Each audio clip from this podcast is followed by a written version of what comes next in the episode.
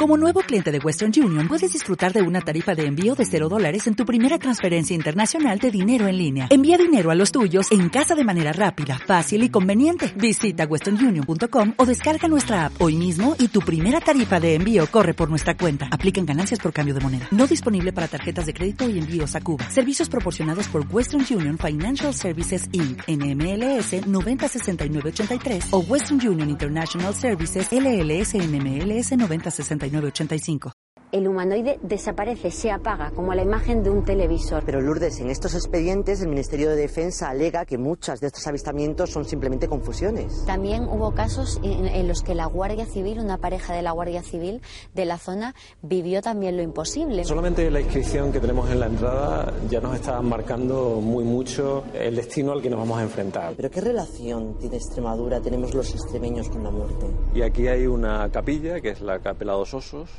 realizada íntegramente con, restos humanos. Extremadura es una tierra repleta de leyendas, muchas de las cuales han llegado hasta nuestros días, contadas de generación en generación. Pero, ¿qué hay detrás de estas creencias? Proponemos un viaje por la parte más curiosa de la historia extremeña para descubrir qué se esconde tras el mito.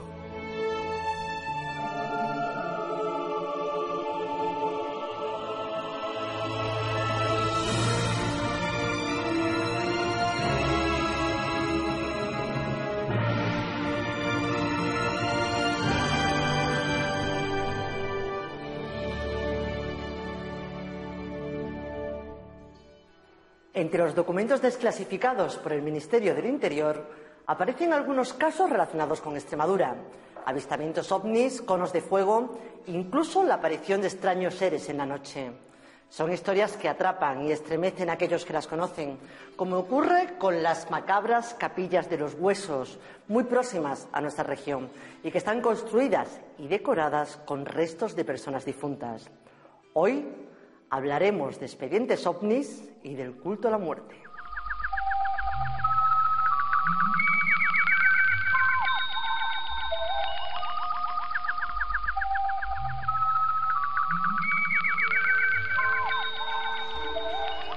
El término objeto volador no identificado, más conocido como ovni, se refiere a la observación de un ente que no puede ser reconocido por el observador y cuyo origen sigue siendo desconocido después de una investigación.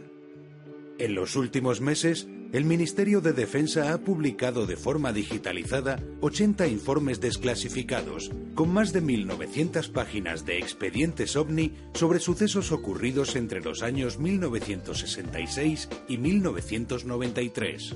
Dichos documentos abarcan fenómenos ocurridos a lo largo de todo el espacio aéreo español. Pero ¿realmente sirven estas investigaciones para arrojar luz sobre un fenómeno que se ha convertido en uno de los grandes mitos de la humanidad?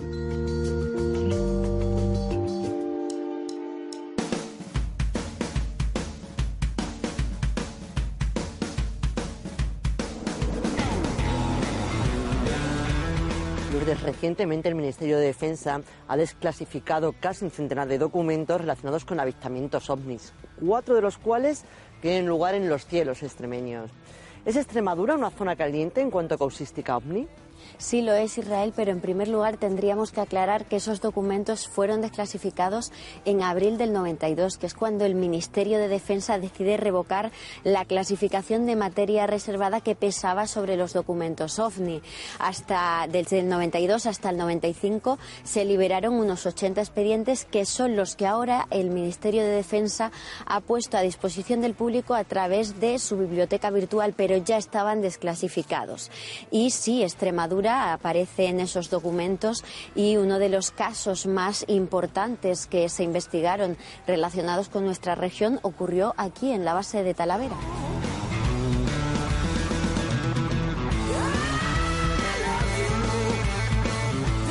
El 12 de noviembre de 1976, tres soldados que estaban esa noche de servicio en la base aérea, concretamente en la zona de combustibles, empezaron a escuchar unos extraños ruidos, unos silbidos como de teléfono antiguo, así los describieron, que además dañaban los oídos y acompañado de ese fenómeno tan extraño, observaron también un resplandor en el cielo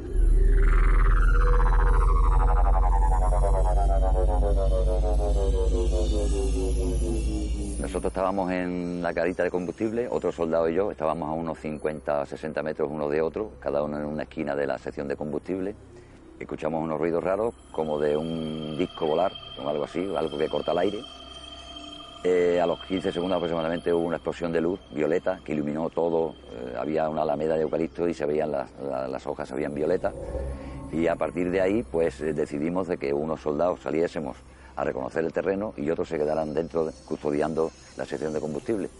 Entonces salimos eh, cinco soldados, entre ellos yo, a reconocer el terreno acompañados del perro. Y eh, dirigiéndose a esa zona en la que se almacena el combustible, eh, siguieron escuchando sonidos extraños como de ramas que se crujían, que se partían, como si en la oscuridad hubiera algo. Lo primero que hicieron fue mandar al perro hasta ese lugar en concreto, aunque estaban a unos metros, se enviaron hacia allí el perro. Y el perro iba y venía todo el rato hacia ellos haciendo eh, movimientos muy extraños, como mareado, como si se estuviera tambaleando, y además daba vueltas alrededor de los soldados, que es una de las técnicas que les enseñan a los perros cuando hay algún peligro. Y entonces pues nos internamos en la Alameda para cruzar hacia las pistas de los aviones, para tener más campo de visión. Con lo cual cuando estábamos en el centro de la Alameda hubo un remolino de aire espantoso que nos arrastraba a todos y cuando aquello cesó pues vimos una figura de 2 metros 90 aproximadamente de altura, con la cual yo me quedé petrificado con la, con la ametralladora cargada, con la bala de la recámara, pero no pensé disparar en ningún momento. La figura despedía un fósforo, una luz fosforescente verde de todo el traje, menos en la cabeza que era una bola de cristal negra, no se veía lo que había dentro. Estaba suspendido en el aire sobre unos 50 centímetros. Dije al suelo que nos matan y yo automáticamente me caí para adelante porque el, el ser este que estábamos viendo, pues juntó los brazos y yo recibí como una especie de descarga en el pecho o algo. Sentí un calor intenso y me caí hacia adelante y no podía levantarme porque eh, no, podía mover ni un dedo del suelo. Y todavía sentí dos balas de mis compañeros pues tocarme prácticamente el pelo. Sus compañeros cuando escuchan cómo cae eh, se giran, observan lo mismo y directamente disparan una ráfaga, los dos, contra este ser. En total, ellos dijeron que habían disparado unos 40 proyectiles, eh, pero en ese momento el humanoide desaparece, se apaga, como la imagen de un televisor. No es que se vaya, es que hay un apagón y esa imagen deja de verse. Cuando ya desaparecieron los disparos, empezaron a decir, ha, ha desaparecido. Pues sentía yo, sentía las voces de mis compañeros, pero no podía ver ni podía levantarme del suelo. Con lo cual ya me empezaron a incorporar, tiraron de mí estaba con el cuerpo descompuesto, había vomitado, había, había orinado, una descomposición como una descarga descomunal.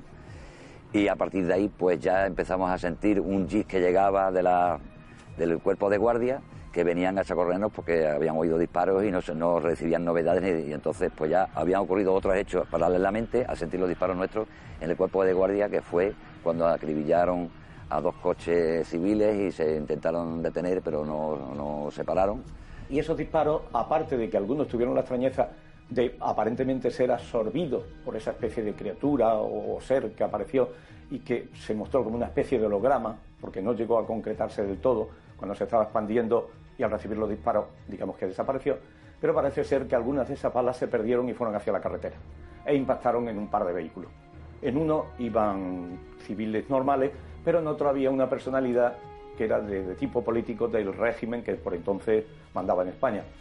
Y eso hizo que, digamos, hubiera una especie de interés especial para enterrarlo.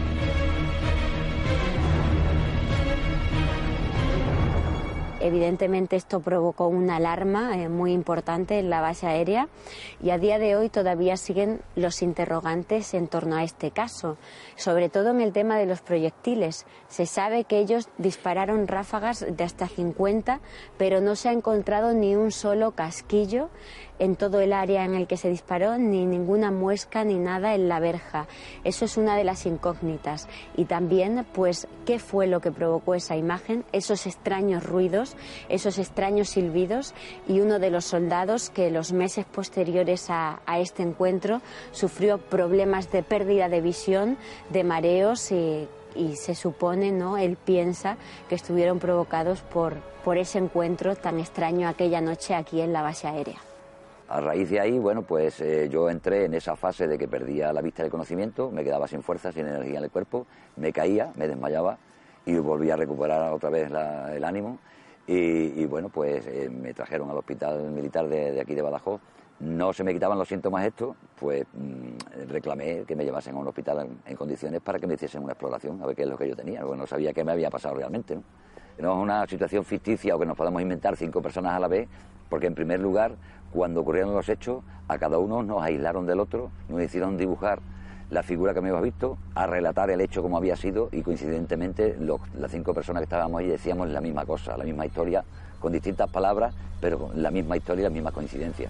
No tiene ninguna consonancia ni con un fantasma, ni con una mujer, ni con un hombre, era simplemente un astronauta. Lo que nosotros vimos fue una escafandra, una bola de cristal en la cabeza, un cuerpo cubierto por un traje más o menos metálico, con un resplandor verde, y fue lo, que nosotros vimos fue un astronauta, no fue otra cosa. Referente a los, a los expedientes desclasificados del ejército a través del gobierno español y más concretamente los concernientes a, a, Extremadura, pues hay uno que llama especialmente la atención por su relevancia, que es el del caso de Talavera. Yo tuve la oportunidad de estar cuando ocurrieron los hechos y acercarme a la base y un comandante me dijo que sí, que ellos estaban muy interesados en, que se supiera la verdad y que en ese momento no podía entrar porque había un juez militar que lo estaba investigando. Posteriormente, cuando intenté acercarme, ya se me negó, por supuesto, todo y a partir de entonces el caso quedó completamente enterrado. Es cierto que no solamente en este, en este caso, en otros muchos hay zonas oscuras. ¿Por qué crees que el gobierno quiere ocultar o no dar excesiva luz a muchos de estos casos? Bueno, pues el fenómeno ovni ha sido materia reservada del Ministerio de Defensa y es un tema sobre el que pesa el silencio porque estamos hablando de luces que invaden nuestro espacio aéreo, luces desconocidas y por lo tanto es algo que afecta a la seguridad nacional. Por eso es una materia de la que debe ocuparse el Ministerio de Defensa por si suponen algún tipo de peligro para nuestra seguridad. Pero más allá de eso entraríamos en el mundo de la conspiración y de teorías conspirativas pues que no podemos validar ni saber. ¿Existe alguna zona en Extremadura donde abunden especialmente estos avistamientos ovnis? Quizá la más conocida sea las Urdes, pero hay otro punto clave en esta historia que sería Valencia de Alcántara, un lugar con muchos casos y si quieres vamos para allá y te cuento más. Perfecto.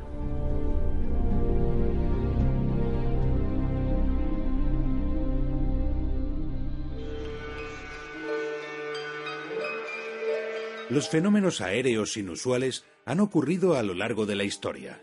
Muchos de ellos han sido tomados como augurios o presagios sobrenaturales. Las investigaciones apuntan a que la fenomenología no ha cambiado mucho. Discos alargados, formas esféricas, colores, materiales brillantes y extraños movimientos se repiten en los testimonios de avistamientos. Ya se trate de fenómenos atmosféricos, astronómicos o encuentros extraterrestres, lo que tienen en común los relatos de los testigos es que, a fecha de hoy, muchos de ellos siguen siendo inexplicables.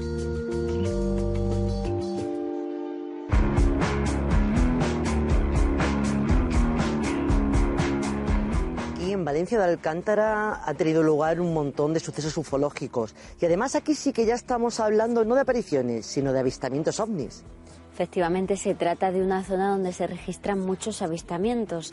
Hay un catálogo con más de 50 casos de estos sucesos que se han producido en esta zona, que fueron recogidos por Eustasio López, un cronista de la localidad, en un periodo que va desde el año 1967 hasta finales de los 90. Y hay casos de todo tipo. Casos en los que se observan luces con forma circular, eh, casos incluso en los que aparecen luminarias eh, con forma romboidal. En concreto, este es un caso del año 74 en el que tres testigos en la zona de Herrera de Alcántara vieron ese rombo que además tenía una especie de, luz circular rojiza en su interior. Y pues casos de este tipo hay muchos, no de humanoides, pero sí de luces, además eh, con todo tipo de formas geométricas y colores. Veníamos de jugar un partido de fútbol sala de San Vicente, que está de aquí a cuatro kilómetros, de un polideportivo. Y era de noche, eran las 10 de la noche aproximadamente. Venía conduciendo un compañero mío, empleado del Ayuntamiento de San Vicente, Mariano, y a la salida del pueblo, según salíamos a mano derecha, nos encontramos que me dice, mira qué estrella tan baja.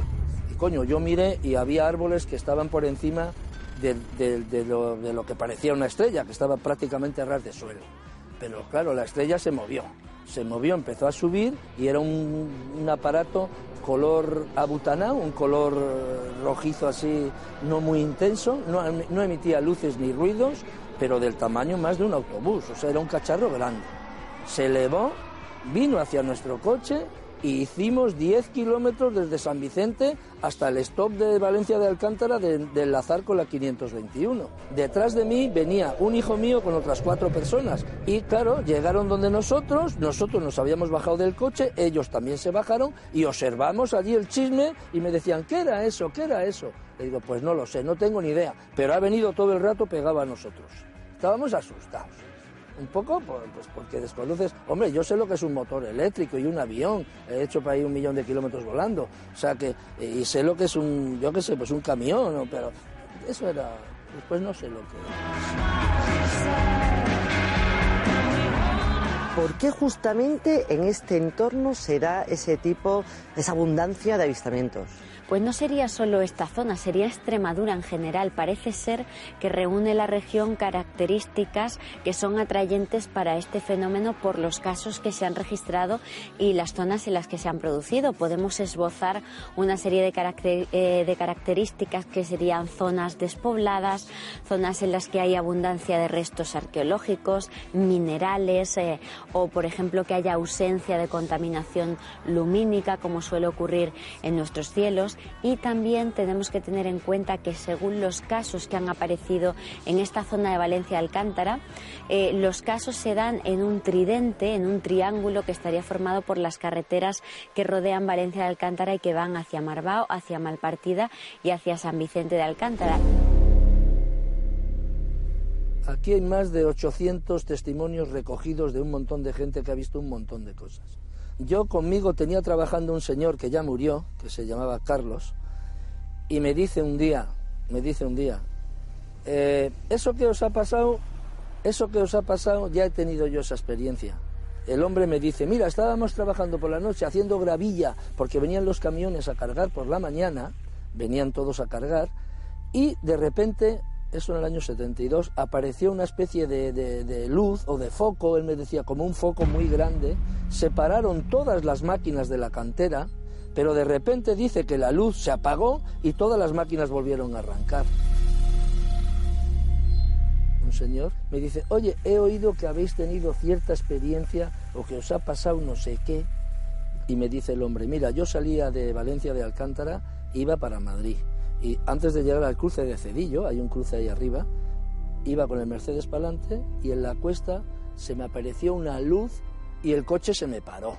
No eché ni freno de mano ni marcha atrás. ¿eh? El coche se quedó clavado a media cuesta, se apagaron las luces, acabó el motor y yo me quedé allí. Estuvo un rato, la luz se fue, el coche arrancó y seguí para casa. Ya no paró hasta Madrid, claro. Pero Lourdes, en estos expedientes el Ministerio de Defensa alega que muchos de estos avistamientos son simplemente confusiones. Puede haber confusiones, por supuesto. Cuando se produce un caso ovni tenemos que analizarlo, cribar eh, las explicaciones lógicas que podrían, pues como digo eh, y me repito, pero es así, explicar el fenómeno. Pero también está la manipulación. Hay informes en los que faltan datos, que están incompletos, que las fechas están cambiadas. Otro de los casos en los que se observa esto es el caso de Torrejoncillo, uno de los más míticos de la ufología extremeña. Torrejoncillo es uno de los casos que más me ha llamado a mí la la, atención. Porque se han dado un montón de, circunstancias.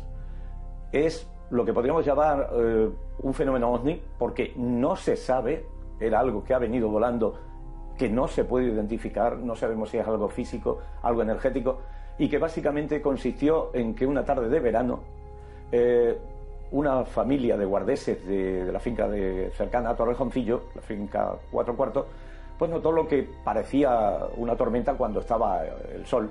Y lo que descubrieron fue un cono de fuego que tendría unos 15 metros de altura, que giraba y que estaba como a medio metro del suelo y que arrojaba unas extrañas gotas oscuras.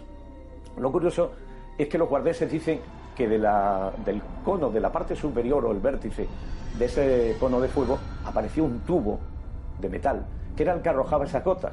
Entonces ya hay una componente entre algo energético y algo físico. Arrasó prácticamente la finca, mató conejos, mató gallinas, no destruyó la casa, no tocó a las personas, que es lo curioso, recorrió prácticamente un kilómetro en línea recta con una franja de más de 100 metros quemada y el resto, siendo verano, siendo el mes de septiembre, quedó completamente intacto.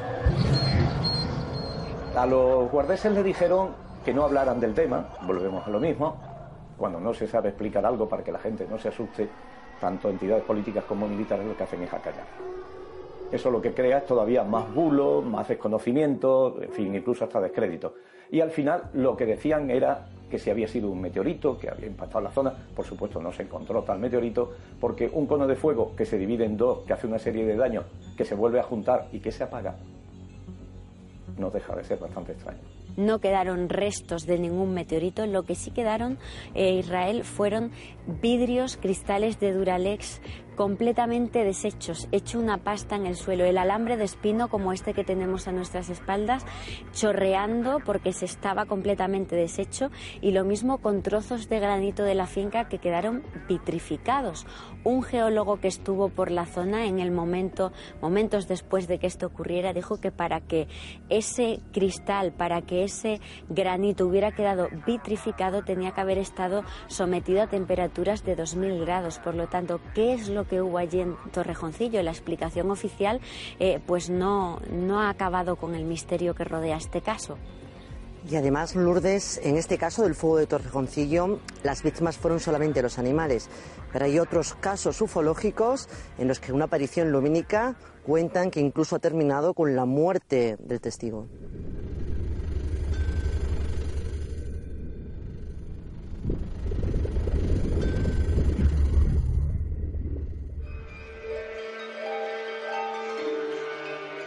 Los interrogantes que se plantean alrededor de los encuentros con ovnis son innumerables, pero una de las mayores rarezas que presenta el análisis de los testimonios se encuentra en la variopinta y enorme tipología de humanoides observados por los testigos.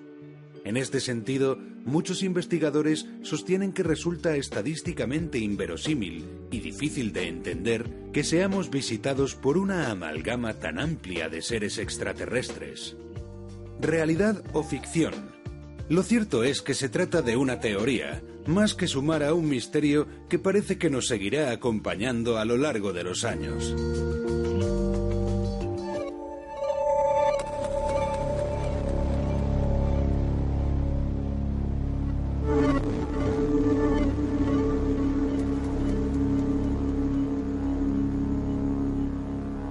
Hay casos de ovnis agresivos como Torrejoncillo, pero también hay otros casos, otros testimonios, eh, sucesos en los que los testigos han fallecido muy poco tiempo después de haberse producido ese avistamiento. Uno de estos casos que he podido investigar es eh, uno ocurrido en la zona de Aldea del Obispo en mayo de 1996. Los testigos se dirigían de noche a la finca en la que trabajaban, eh, pues una carretera, un camino rural bastante despoblado, cuando vieron lo que describen como una nave que estaba estática sobre un cerro. Además, el avistamiento coincidió con que se fue la luz en toda la zona. Em, ellos estaban camino, como digo, a la finca cuando observaron ese objeto que de repente empezó a darle ráfagas de fogonazos y que parece ser les persiguió durante parte del trayecto. Llegaron muy asustados hasta la finca, tanto es así que me contaba la testigo que habían dejado las puertas del coche abiertas, se habían metido directamente en casa y un dato muy curioso de este, de este caso es que me decía la testigo que mm, aquella noche su marido y ella habían soñado, eh, los dos, con que accedían a esa nave y que después les dejaban allí otra vez en la finca. Se lo contaron al día siguiente y no fue el único avistamiento. Dos días después volvieron a ver a otro de estos objetos pasando mucho miedo. ¿Qué ocurrió? Que a los dos meses de producirse este suceso, el marido de la testigo eh, fallecía, eh, una persona que estaba muy bien de salud y dice que ella me contaba que desde aquel día su marido o bien por miedo o bien por cualquier enfermedad que hubiera desarrollado o podría haber desarrollado a partir del mes de mayo, a partir de ese avistamiento, que se lo había llevado a la tumba. Eso es lo que ella me decía hace muy pocos meses. Quizá otro muy, muy, muy importante que tuve también la suerte de, investigar fue en el año 80, muy cerca de Mérida, en la población de Mirandilla. La suerte fue que prácticamente lo vio casi todo el pueblo. Entonces fue un objeto que calculamos en más de 100 metros. Eh, por decirlo gráficamente, parecía el gorro de la bruja inglesa, este gorro tan alto y demás, todo el mundo parece que piensa en los clásicos platillos, eh, sin ruido, sin ventana, sin nada, y haciendo unos daños físicos asombrosos, como caer parte de un tejado y ver cómo ha cortado la madera, cómo las quemaduras han grafitado esa madera vieja hasta el punto de que te veías reflejado como si fuera un espejo y sin embargo no habían ardido. Eh, magnetizar las, las tejas, una teja que refractaria ver cómo al ponerla en el suelo atraía las puntas que, había por el suelo. O sea, una serie de detalles tremendos. Y cómo juegan con un industrial, digamos, casi al gato o al ratón, hasta que casi después de una hora y de haber sido visto por todo el pueblo, se marchan sin más. Es curioso que dentro de la abundante casuística ovni que se han dado, sobre todo a partir de los años 40 hasta acá, hay casos de ovnis agresivos, de personas que han tenido un encuentro cercano con ovni o una abducción, es decir, que han sido raptados por supuestas inteligencias extraterrestres y que han tenido un comportamiento hostil frente a ese testigo o ha tenido quemaduras, eh, como por ejemplo el caso de Joao Preste, un brasileño que en los años 40 se enfrentó a un objeto luminoso que le lanzó un haz de luz y luego murió a los pocos días con quemaduras muy graves, la piel se le desprendía del cuerpo y los médicos no supieron explicar qué le había ocurrido, como si hubiera estado expuesto a una radiación, a algo que hizo que, falleciera este hombre. Y hay casos, la verdad, que es sumamente complejo respecto a los ovnis agresivos.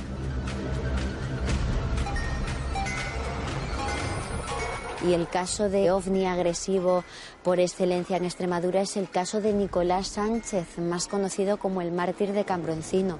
Ocurrió en octubre de 1917 cuando Nicolás Sánchez volvía del mercado de Aigal iba camino de su pueblo, Cambroncino. Se encontró, iba acompañado de otras dos mujeres y vio una, una luminaria cerca de donde él estaba, cerca de Ribera Oveja. Las dos mujeres tuvieron mucho miedo y prefirieron hacer noche y continuar el camino cuando se hiciese de día, pero Nicolás fue más arrojado y continuó su marcha encontrándose de bruces con esta luminaria eh, que se le acercó bastante a lo que dicen que él increpó. O te apartas o te aparto, blandiendo su cuchillo. Eh, la luminaria se enredó entre las patas de la caballería que montaba haciendo que se encabritara el animal y, que Nicolás cayera. Y parece ser que cuando llegó a su pueblo él lo hizo sufriendo ya eh, fiebres bastante altas. Desde aquel día Nicolás no estuvo bien y tanto es así que nueve días después, a los 39 años, fallecía. Fue el periodista Juan José Benítez quien consiguió rescatar este caso y el acta de defunción que demostraba que el mártir de Cambroncino existió, que murió nueve días después de ese encuentro y si bien no pone que fue a causa de una luminaria, testigos afines al caso comunicaron al periodista que, que todo fue o habría sido a raíz del encuentro con la denominada luz de Ribera Oveja. Existe una clasificación de ovni de acuerdo a la distancia ante el testigo que el doctor Allen Heine ya sacó a relucir en los años 70, que son avistamientos lejanos y avistamientos cercanos o encuentros cercanos. ¿no? Luces, eh, objetos que se ven a lo lejos, pero también hay personas que dicen haber tenido un encuentro cercano con ovni, desde un aterrizaje y solamente ha visto la nave, o incluso humanoides, eh, ufonautas, que también se le llama. Esas personas dicen que se han comunicado telepáticamente con esos seres, los describen como seres altos, con rasgos muy bellos, pero también hay gente que han observado humanoides pequeños, de un metro veinte de altura, macrocéfalos, con aspecto de robot también, zoomorfos. Hay una tipología bastante abundante y eso a muchos investigadores, como en mi caso, nos hace mostrarnos escépticos a que tengan un origen extraterrestre, porque si estuviésemos siendo visitados por una civilización extraterrestre, casi todos los testimonios coincidirían en, la forma del objeto y en la forma de esos supuestos humanoides, porque no creo que nos estén visitando tantísimas razas, ¿no? Más bien parece como si fueran entidades pertenecientes a otro marco dimensional y que nosotros estamos interpretando por una cuestión cultural como seres de otros planetas.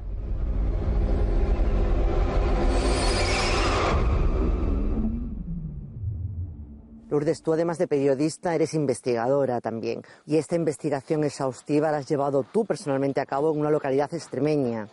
En Monroy. En Monroy, en la provincia de Cáceres, eh, investigué una mini oleada, una oleada ovni que se produjo en el año 2011. Eh, fue a partir de noviembre eh, de 2011 cuando en esta localidad comenzaron a producirse casos.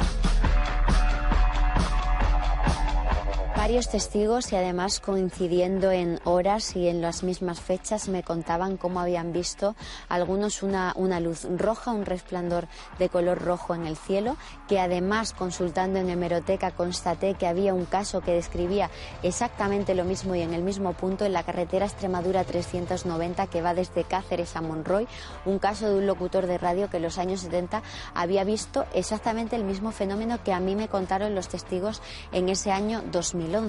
También hubo casos en, los que la Guardia Civil, una pareja de la Guardia Civil de la zona, vivió también lo imposible. Me contaban que en eh, las inmediaciones de Santiago del Campo, un pueblo muy cercano a Monroy, habían visto un resplandor de calor azulado cuando estaban parados cerca del polideportivo del pueblo y además con el motor parado del vehículo oficial y el coche empezó a moverse. Les entró tal pánico que volvieron inmediatamente al cuartelillo a contarle a sus compañeros al cuartel lo que les había ocurrido. Y como este caso te puedo contar varios, incluso un vecino que observó un fuerte foco de luz, una luminaria muy extraña en el patio de su casa. Los casos han seguido produciéndose en fincas de la zona. He podido constatar casos hasta el año pasado, 2015, donde un testigo incluso pudo grabar hacer dos grabaciones de vídeo de la luminaria que cambiaba constantemente de forma y color y que parecía estar acompañándole desde Cáceres hasta su pueblo, Monroy. Por lo tanto, sigue habiendo casos, seguimos investigándolos y esta es una de las oleadas más recientes que se han dado en Extremadura. Lourdes, a lo mejor no tienes la respuesta, pero tengo que hacerte la pregunta. ¿Quiénes son? ¿Para qué vienen? ¿Y qué quieren? No lo sabemos, Israel. Esa es la gran pregunta. Es una de las grandes incógnitas que tiene la humanidad, saber qué son esas luminarias que invaden nuestros cielos desde tiempos inmemoriales. Lo único que parece que podemos afirmar es que por el comportamiento parece ser que se trata de un fenómeno inteligente y además bastante elusivo, porque lo que hace es cambiar, modificar su comportamiento cuando comenzamos a teorizar. Por lo tanto, sabemos que el fenómeno es real, pero sigue ahí desafiándonos.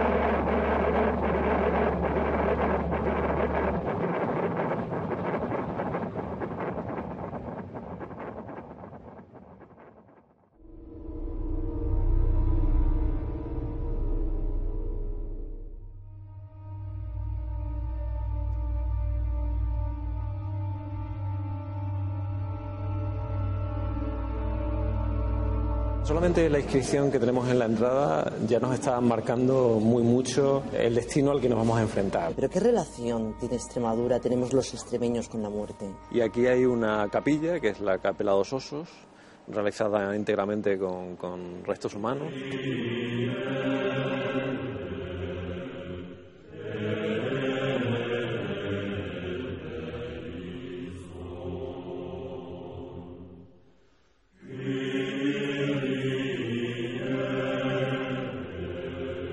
Salve, Señor de la Luz, que presides en el gran templo, que dominas las tinieblas y la oscuridad.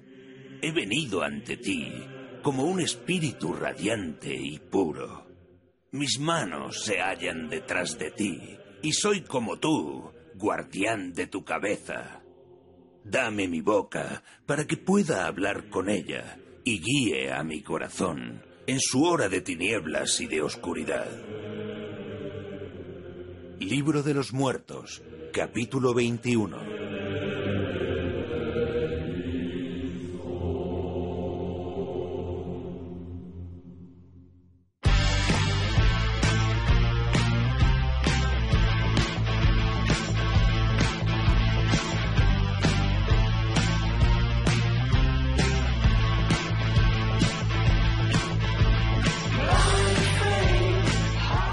¿Dónde me has traído? Pues a un sitio creo que muy interesante teniendo en cuenta la temática que estamos tratando. Estamos en la Basílica de Santa Eulalia. Es un lugar originado en el martirio y enterramiento de Santa Eulalia. En torno a ese lugar privilegiado fueron disponiéndose eh, diversos enterramientos desde la tarde antigüedad hasta el siglo XIX, con lo cual tenemos un peso de muchos siglos de enterramiento continuo en el entorno. Esto es un ejemplo de cómo alrededor de una tumba, de un muerto, se construye algo muy importante. Pero ¿qué relación tiene Extremadura, tenemos los extremeños con la muerte? Una pregunta muy interesante la que me haces y de difícil respuesta. Difícil respuesta porque eh, en Extremadura, igual que en el resto del país y de Europa Occidental, la muerte está siendo relegada a una posición eh, oculta, casi tabú, escondida sin embargo, esta relación con la muerte no siempre ha sido así, antes no se escondía. La muerte siempre ha sido algo cercano, siempre ha sido algo próximo. Las familias no ocultaban a sus muertos y de hecho hay tradiciones culturales en las que los propios muertos eh, forman parte de la vivienda. Hay entrenamientos infantiles debajo de algunas cabañas del neolítico. Eso significa que la muerte no era algo ni alejado, ni ajeno, ni que pretendía esconderse. En nuestra sociedad en la que todo es aséptico, los llevamos a un lugar eh, escondido, alejado del entorno familiar, un, lugar en el que realmente no es el más propicio para depositar a esos seres queridos. Dentro de lo que serían los ciclos, el ciclo vital en antropología, que como he dicho sería el matrimonio, el eh, nacimiento, matrimonio, gestación y muerte, la muerte constituye la última parte de este eh, ciclo de la vida y, como te digo, es decir, a nivel de ritual, a nivel del tratamiento de la muerte, puede haber variaciones. Como te digo, habría tanta variedad y tanta eh, diferencia de fórmula en función de todo y cada uno de los pueblos que hay. Si empezamos a hablar de cultos funerarios y los distintos ritos asociados a ese mundo, bueno, no daría para un programa, daría para toda una serie, ¿no? Desde la más remota antigüedad, desde tiempos paleolíticos en los que tenemos fechados los primeros enterramientos, hasta nuestro tiempo, ha habido diversas fórmulas de tratar al, finado y de los ritos asociados cómo han ido evolucionando. Tenemos enterramientos en decúbito supino, es decir, tumbados eh, boca arriba en el suelo, con, mirando hacia el oeste, mirando hacia el este. Recuerdo, por ejemplo, el caso de los dólmenes, donde se introducía a los eh, difuntos en posición fetal. Eh, esa posición fetal recordaba a la vuelta al útero, en este caso no materno, sino al útero de la tierra, para que vuelvan a nacer. Claro, era la idea de reencarnación que ha existido en, muchísimas culturas. En Los restos que se encuentran ¿no? en los hombres de las cavernas, tanto en pinturas como este, en restos, vemos que el hombre primitivo daba, hacía rituales para precisamente como para prolongar la vida. No hacían todavía una división entre cuerpo y mente. En el Amazonas venezolano hay una tribu, los Yanomami, cuyo ritual es un tanto macabro porque lo que hacen es mezclar las cenizas del difunto con alimentos y luego posteriormente esos alimentos se lo comen. Tiene un sentido. El sentido es que eh, para ellos piensan que de esa manera el, eh, digamos, el espíritu de esa persona sigue entre el núcleo, entre el núcleo familiar. Volviendo a nuestros días, las tradiciones se conservan. Estoy acordándome ahora de cómo en muchos pueblos todavía de Extremadura se conserva la costumbre de determinados días del año de poner un plato para los difuntos y que incluso la, matriarca de la familia o la persona mayor, que suele ser una mujer, normalmente antes de sentarse a la mesa pronuncia unas palabras que ponen la piel de gallina. Difuntos y por nacer vengan todos Difuntos a comer. y por nacer vengan todos a comer. Pero realmente el, muerto en las familias tradicionales nunca era ajeno a la familia. De hecho, ese compartir eh, la mesa, compartir el ágape, era eh, mantenerlos en el núcleo familiar.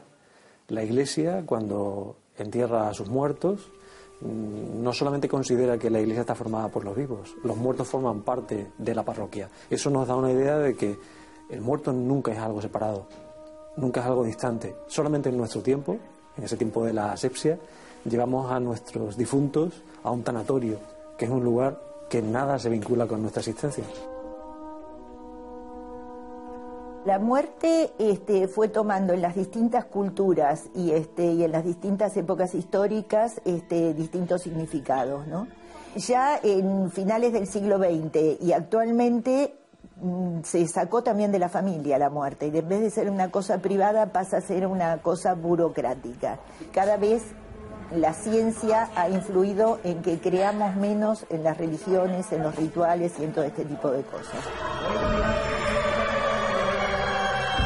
Estamos hablando de, la muerte y se me ocurre que te gustaría ver dos lugares en Portugal muy próximos, vinculados a la muerte, que creo que merecen la pena.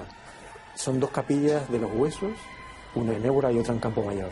¿Te apetece? Me encantaría, hecho. Vamos a verlas.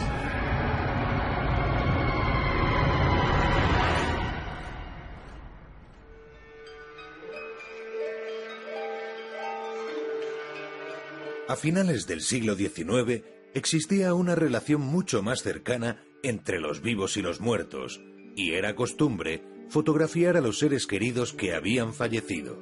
En el caso de los adultos, la imagen servía en muchas ocasiones como un documento notarial por temas de herencias.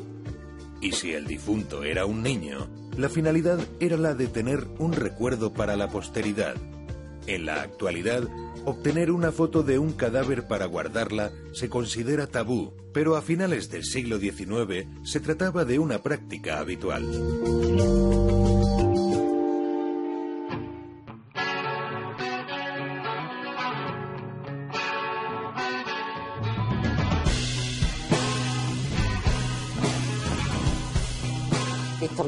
Encontramos en uno de los lugares relacionados con la muerte más fascinantes del mundo. Estamos muy cerquita de Extremadura, en Évora, en Portugal. ¿Qué podemos encontrar dentro? Mira, solamente la inscripción que tenemos en la entrada ya nos está marcando muy mucho eh, el destino al que nos vamos a enfrentar, ¿no? Y es eh, los huesos que aquí estamos, a los vuestros esperamos. Realmente es casi una, un indicativo general del destino al que todos vamos a sufrir. Eh, ya de entrada me estás poniendo los pelos de punta, así que estoy deseando que veamos esa capilla. Vamos a verla.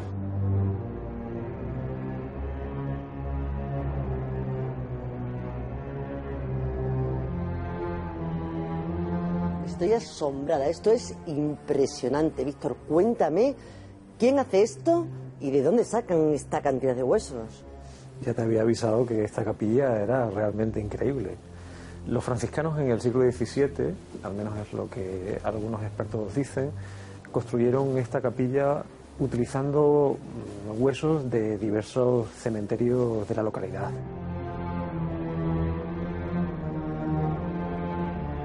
La historia de la capilla es, remonta al siglo XVI, cuando los monjes de este monasterio decidieron construir un lugar para meditar sobre la condición humana. El origen de, estas construcciones seguramente fuera porque eh, hasta no hace mucho realmente no, no, se, no se incineraba, no había crematorios, ¿vale? Entonces el espacio en los cementerios quedaba reducido y lo que se trataba un poco pues es dar cabida a ese tipo de a esos huesos, a esos cuerpos que no podían enterrarse, entonces lo que hacían era vaciar estos cementerios y así bueno pues se podían seguir enterrando a personas.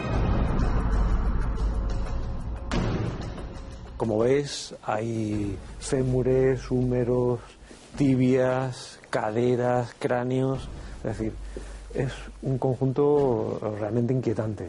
¿Cuántos restos puede haber aquí en esta capilla? Si te fijas, los pilares están realizados exteriormente al menos con huesos, las paredes perimetrales del edificio e incluso las bóvedas tienen eh, elementos simbólicos vinculados a la muerte. Aquí se supone que hay en torno a restos de 5.000 personas. Es una aproximación porque tampoco se han contado los huesos ni se han identificado el, número de ellos, pero es un cálculo estimativo. Hay dos momias aquí eh, que antiguamente estaban colgadas porque hay una leyenda que dice que eran un padre y un hijo y que los dos pegaban la madre. Entonces ella a la hora, a la hora de su muerte ha dicho una maledición que ellos después de muertos se iban a volver en momias para siempre como castigo de sus malas acciones. ¿Es realmente esta capilla una capilla de meditación o no?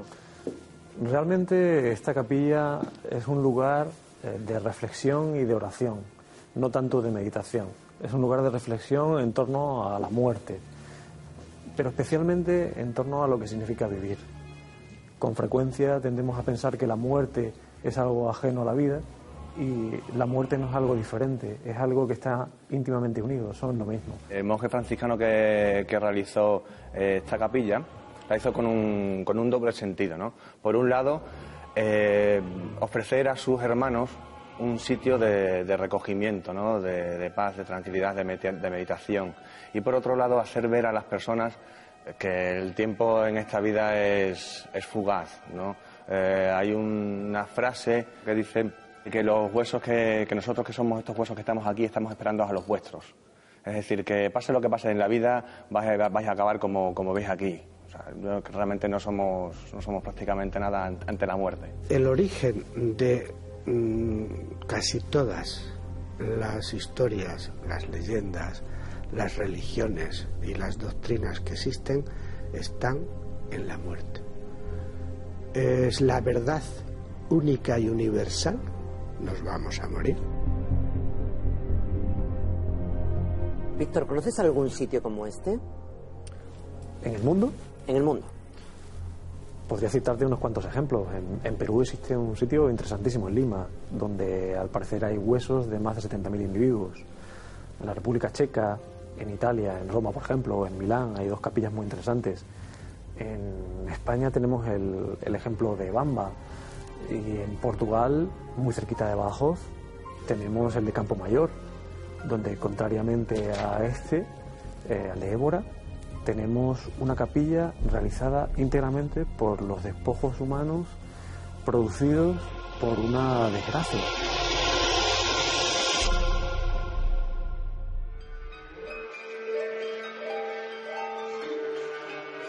La celebración de rituales funerarios está condicionada por el tipo de creencias religiosas. El ser humano es la única especie que entierra a sus difuntos. Estas prácticas implican importantes funciones psicológicas, sociológicas y simbólicas para los miembros de una sociedad. Los investigadores aseguran que estudiar el tratamiento que se da a los muertos en cada cultura proporciona una mejor comprensión de su vida.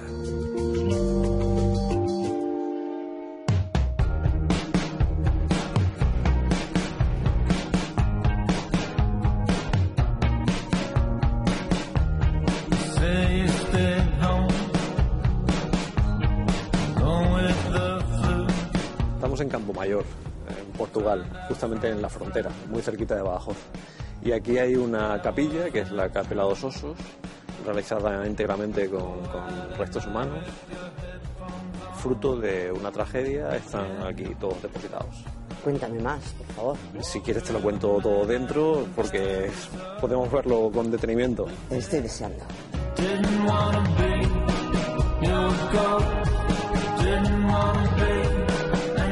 Otro sitio realmente sobrecogedor. Y aquí incluso hay esqueletos enteros. ¿Esto tiene el mismo origen que la capela de Évora? Son muy diferentes, aunque tanto esta como la de Évora estén realizadas con huesos que cubren prácticamente la totalidad del espacio. En esta capilla lo que tenemos es la, eh, la reunión de todos los muertos fallecidos en un acontecimiento concreto la de Évora, eh, fueron eh, los osarios diversos repartidos por las iglesias de la localidad las que conforman eh, todos esos restos. Esta capela fue construida la capilla fue construida para homenajear a los muertos de una explosión que hubo en un polvorín en 1726 provocada por una tormenta. Cayó un rayo en el polvorín, hubo una gran explosión y dos terceras partes de la población quedaron enterradas. Más de 800 de las 2.000 casas que existían también fueron destruidas. Gran parte de la población falleció. Y gran parte de la población falleció. 1666 es cuando la capilla se realiza y como veis eh, las bóvedas están realizadas con, cráneos, eh, las paredes están revestidas con fémures, con húmeros, con cráneos también, incluso el, altar está totalmente revestido incluso algunas de las letras están realizadas con, costillas. Es realmente impresionante.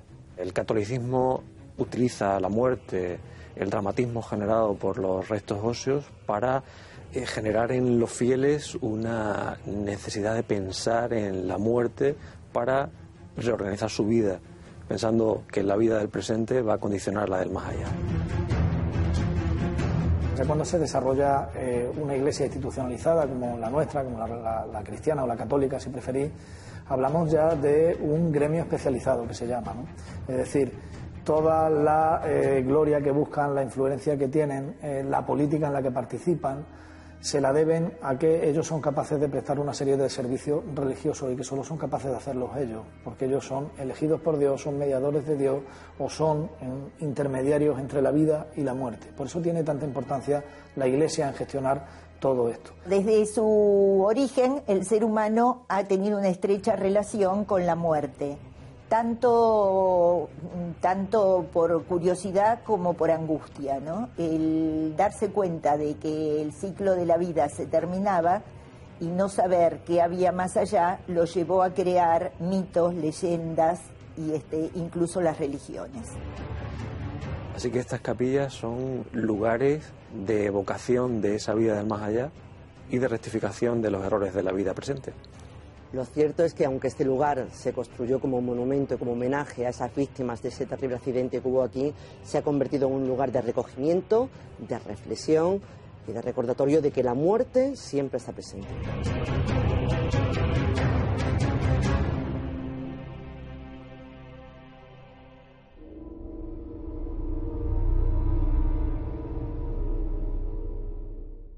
Estas son solo algunas de las leyendas que pueblan Extremadura.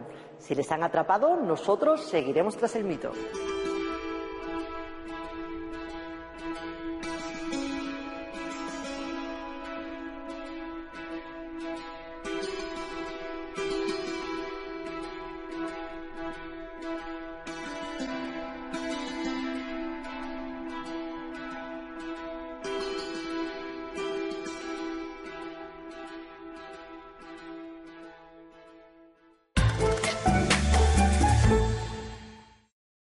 En Sherwin Williams somos tu compa, tu pana, tu socio, pero sobre todo somos tu aliado, con más de 6.000 representantes para atenderte en tu idioma y beneficios para contratistas que encontrarás en aliadopro.com. En Sherwin Williams somos el aliado del PRO.